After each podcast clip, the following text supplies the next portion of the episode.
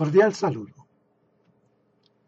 Esta reflexión docente es ante todo una bibliografía comentada de tres interesantes productos académicos sobre prospectiva de la educomunicación. Se mencionan aquí con el propósito principal de generar una ventana de visibilización para viabilizar la consulta directa en línea a quienes estén interesados en los textos que abordan. Esto resulta especialmente necesario por cuanto no todas las redes de bibliotecas académicas virtuales reconocen la existencia o facilitan la consulta de estos importantes productos. El primer recurso que se invita aquí a revisar es un video publicado en YouTube por la Universidad Nacional de Educación a Distancia, UNED, de España. Se trata de una revista audiovisual en la que participan siete prestigiosos académicos españoles opinando sobre cuáles son los principales desafíos para la educomunicación en los próximos años. Para acceder al video basta ingresar a YouTube y escribir en el buscador UNED Educomunicación, Retos y Desafíos. La visualización vale la pena. El segundo recurso de consulta recomendada es un artículo de la catedrática colombiana Gladys Daza Hernández, titulado Desafíos de la Educomunicación y alternativas pedagógicas en la construcción de ciudadanía. Fue publicado en 2010 por la revista científica de Información y Comunicación.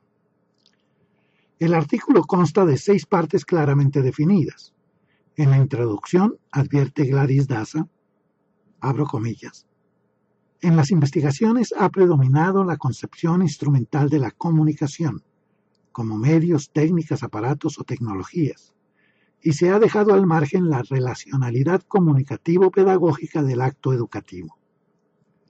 Por ello, aquí queremos privilegiar este aspecto para pensar en las posibilidades alternativas que ayuden pedagógica y comunicacionalmente a los procesos educativos en sus diferentes modalidades.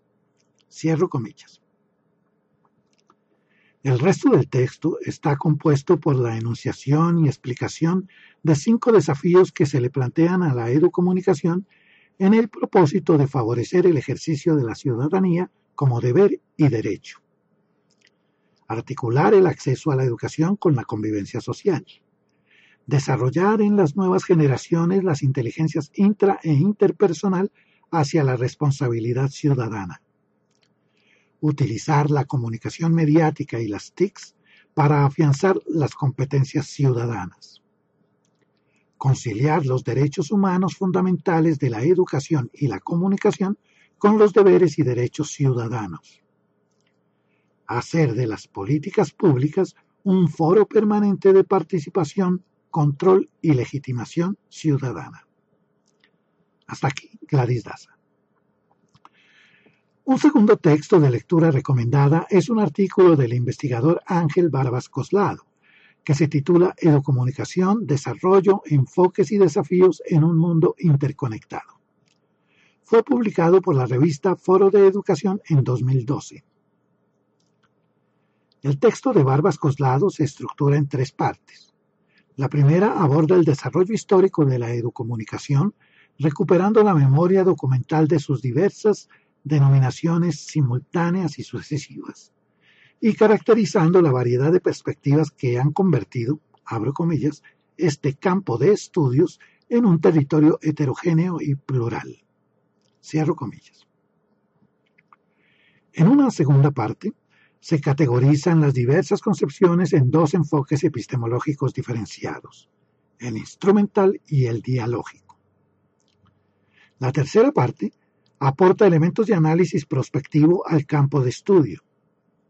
El autor evalúa allí varios constructos surgidos a partir de la evolución de las nuevas tecnologías y los procesos de adaptación social a las mismas. Dice Barbas Coslado sobre lo que considera el principal desafío de la educomunicación a futuro. Abro comillas. La educación debe entender el ciberespacio no solo desde su dimensión tecnológica y o mediática, sino también y sobre todo como una comunidad de práctica, entendida como metodología social para el aprendizaje. Cierro comillas. Sin duda, estos artículos de Daza y de Barbas Coslado ofrecen valiosos elementos de análisis para la observación investigativa de experiencias educomunicativas existentes y también para la creación de proyectos nuevos. Gracias por su atención.